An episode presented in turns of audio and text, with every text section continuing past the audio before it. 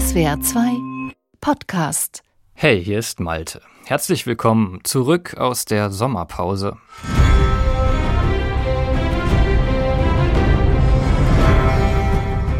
Intrigen, Morde und Drama. Das blutige Spiel um den eisernen Thron hat endlich ein neues Kapitel bekommen.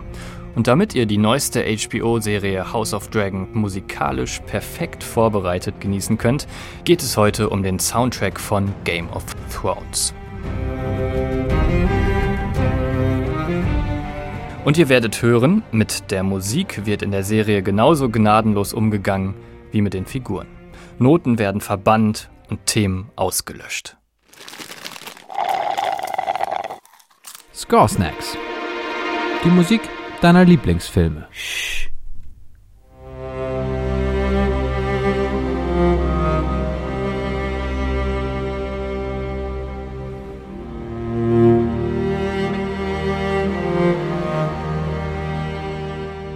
Er hört sich kalt und melancholisch an, der Norden von Westeros. Der Ort, an dem das Haus Stark stets auf den kommenden Winter wartet.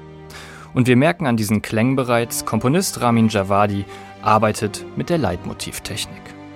Also jedes konkurrierende Haus in der Serie bekommt seine eigenen Töne. Die Starks aus dem Norden eben diese Cello-Melodie, die sich eisig anfühlt und wenig Struktur hat.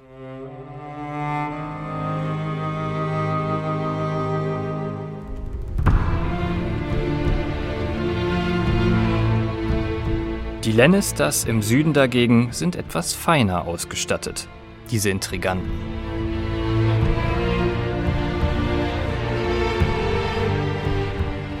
Ihre Melodie gehört zu einem Song und der hat eine klare Struktur, die sich viel geplanter und agiler anfühlt.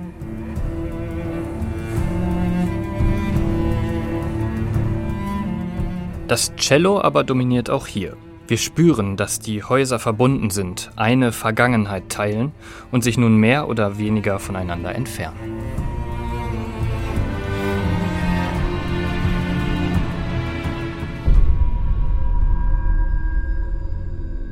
Und dann gibt es da die Gefahr der weißen Wanderer, die ein Heer der Toten gegen Westeros führen. Die wabern bedrohlich, metallisch vor sich her. Eine Bedrohung, die wir noch gar nicht so richtig verstehen können. Genau wie ihre Musik.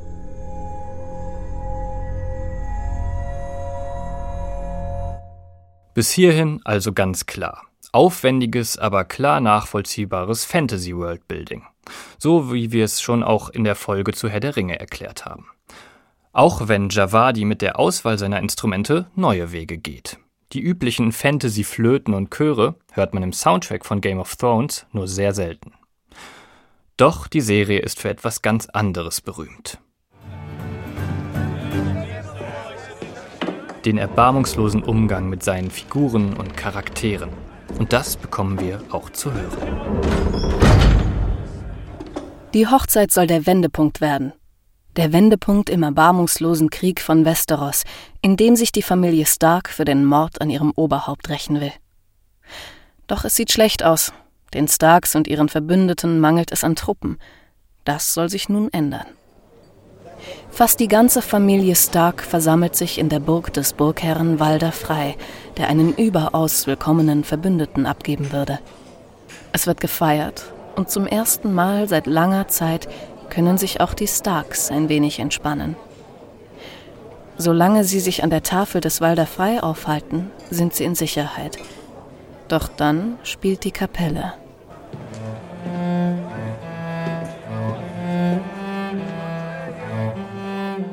Da spielt die Kapelle das Hauptthema der Lannisters. Wir als Zuhörer wissen sofort, hier stimmt etwas nicht.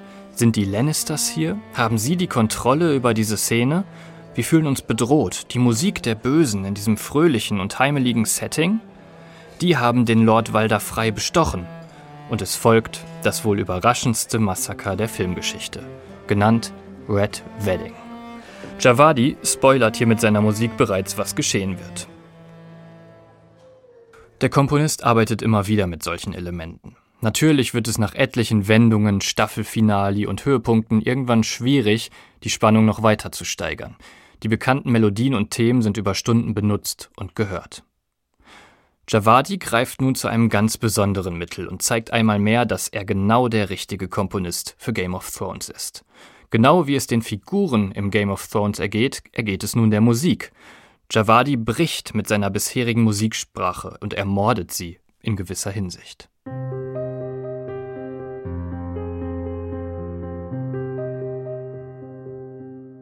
In Light of the Seven, in der sechsten Staffel der Serie, kommt zum ersten Mal ein ganz neues Instrument zum Einsatz.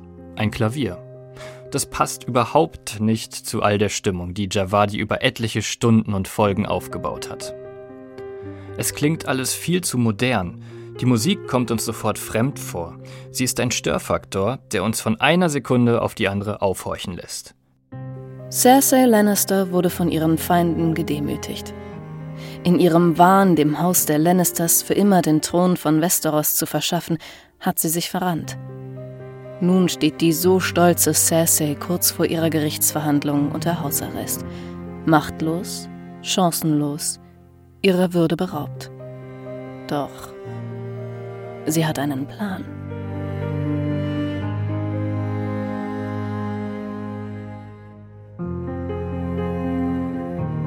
Ihre Feinde, alle wichtigen Männer und Frauen der Stadt haben sich versammelt, um Cersei Lannister den Prozess zu machen.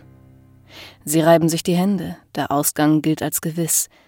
Er wird Cerseis Ende bedeuten. Doch eine Person fehlt.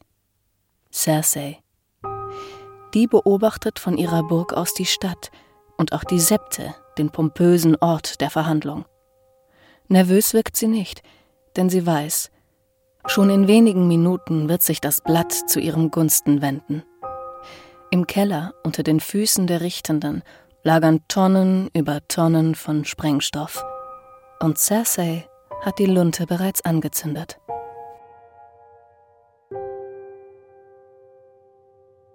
Es gibt mehrere Gründe, warum diese Musik zu dieser Szene so populär wurde und gut funktioniert. Bisher hat der Komponist seine Musik ganz sachte ausgewählt. Man kann sagen, sparsam eingesetzt. Jetzt aber untermalt das moderne und damit eigentlich unpassende Klavier die ganze Szene. Dazu mechanisch spielende Streicher. Wir spüren den anschwellenden Druck, der sich schließlich in einer verheerenden Explosion entlädt. Wir verstehen beim Schauen erst langsam, was hier vor sich geht. Die Information bekommen wir in Häppchen.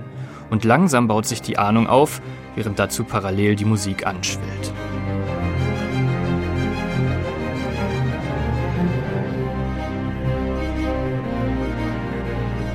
Die Orgel passt zum Kirchensetting, die Knabenstimmen zu den Botenjungen in der Szene. Dadurch, dass sie leicht neben den Tönen singen, verspüren wir erstes Unbehagen. Insgesamt sind wir aber im Dunkeln, denn es gibt keine Leitmotivik. Erst am Ende hören wir das Serientitelthema, immer mehr durchscheinen und halten den Atem an. Gleich wird etwas die Welt von Game of Thrones erschüttern. Dafür zerstört und seziert Javadi seine bisher mühsam aufgebaute Musikwelt.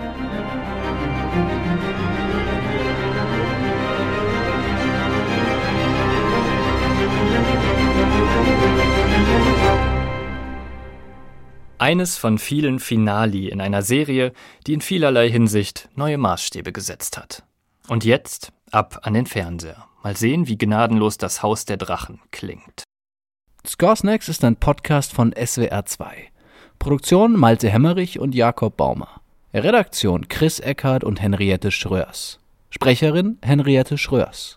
Wir haben die Musik deines Lieblingsfilms noch nicht besprochen. Das lässt sich ändern. Schick uns einfach eine Mail an podcasts.swr2.de.